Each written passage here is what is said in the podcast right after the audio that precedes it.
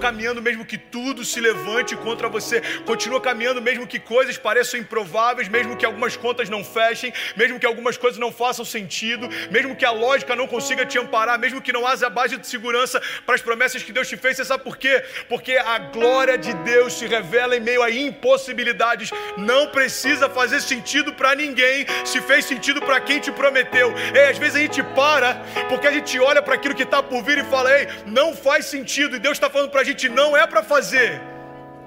Porque se fosse para viver uma vida qualquer, você poderia servir a um Deus qualquer.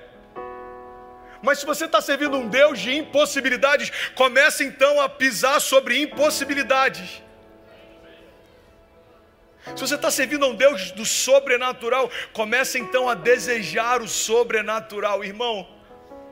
Há 14 anos atrás, me tornar pastor era uma impossibilidade. Há 10 anos atrás, experimentar alguns romperes no meu ministério era uma impossibilidade. Há oito anos atrás, me tornar integral era uma impossibilidade.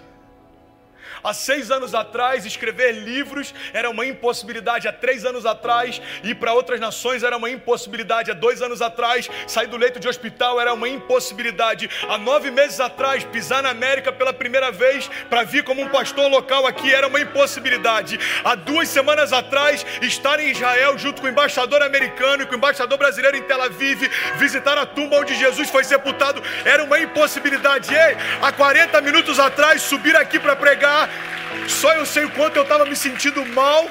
Era uma impossibilidade, mas sabe o que é maravilhoso? Aquilo que parecia impossível no passado, agora é só um lastro daquilo que Deus fez e vai continuar fazendo no futuro. E Deus está falando: ei, traz à tua memória aquilo que eu fiz lá atrás. Você sabe por quê? É o combustível que você precisa para continuar crendo que eu continuo fazendo lá na frente também.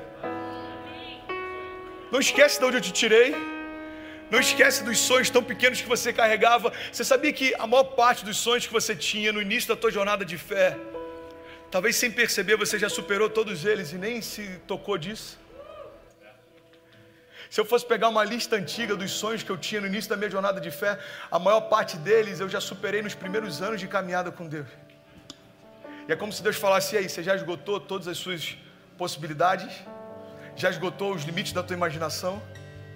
A gente fala assim, já Deus, eu já vivi tudo aquilo que eu esperava viver. Aí Deus fala, então agora deixa eu começar a estabelecer os seus passos.